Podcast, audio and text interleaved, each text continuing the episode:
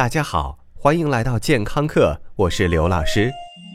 今天健康课继续以毛为中心思想，展现人体之精妙、自然之神奇。但是我们很遗憾的看到，世界各国人民仍然陷入了深深的针对毛的对抗中。上一堂课，老师和男性同胞们促膝长谈，谈了胡子。这一节课，老师要和女性朋友们深入体会，来说一说体毛。别看杨幂整天高冷的在我们电视机屏幕上为去毛产品代言。近的接触，我需要更好的脱毛效果。除非他是火腿肠二代，否则再高明的产品也无法帮助他免除这部分烦恼。最近，刘老师注意到豆瓣里有一个晒腿毛的精彩活动，但是看来看去还都是男人。女同胞们，这个时候应该拿出腿枪的精神，不能落后，大胆勇敢的晒出来。别说你没有，我真的没有。呃，那好吧。记得前不久，还有一位同学向刘老师提问，说女生怎么样更好的去毛？刘老师想说，你干嘛要去呢？为了好看，还是为了男朋友？如果不是真爱，还是算了吧。因为毛发真的有好多好处啊。首先，保温。什么八百蓬的羽绒服简直弱爆了。在我们体毛还没有退化那会儿，体毛是真正的世界名牌，不仅美观，而且还暖和。同时，人类也不会有以下尴尬。老公，我好冷，脱件衣服给我穿吧。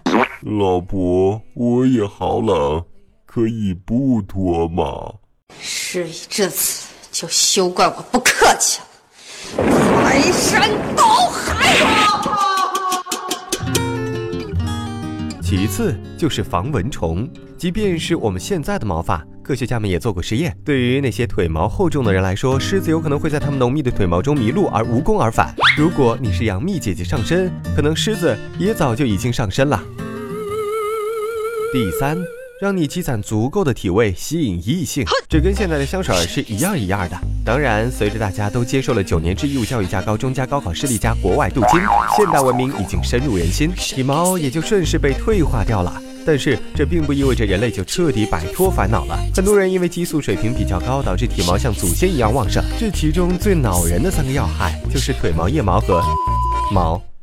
腿毛可能是其中最和善，也是最有审美可能的一种毛了。当然分歧很大，有些女人因为男朋友一毛不拔而产生偏见，有些女人却因为茂密的原始森林，希望男友迷途知返，回头是岸。对付腿毛，你可以刮，还可以拔，还可以使用化学武器脱毛膏。刘老师始终希望看到你惨叫的面庞。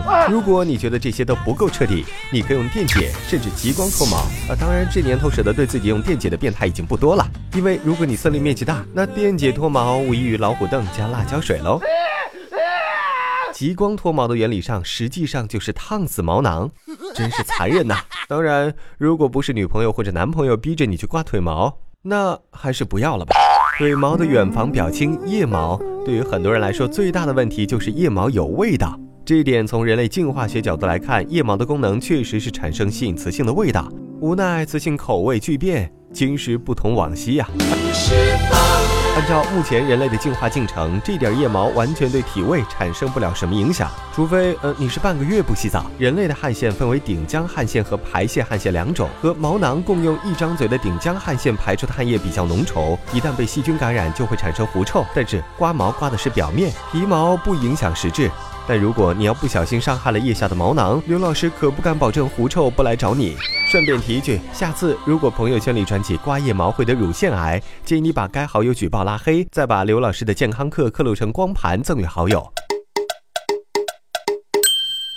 最后，我们来扒一扒私密处的毛，腋毛和这个呃什么毛，女性真的为这姐俩承担了比男性更大的社会压力。试想，玛丽亚·凯莉新专辑封面中有两坨浓黑的腋毛，你会作何感想？西方女性对于私密处除毛的事儿看得和脸蛋一样重要。如果你不在意又可以接受，也可以拿起创意的剪子，构思一幅或创意或可爱或壮阔的造型，为你的生活增加情趣吧。但请注意，任何除毛，请保护好自己的皮肤和毛囊。感谢收听，回见。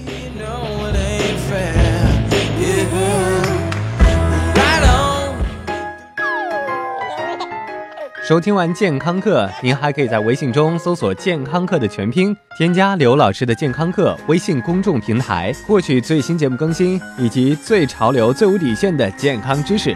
回见。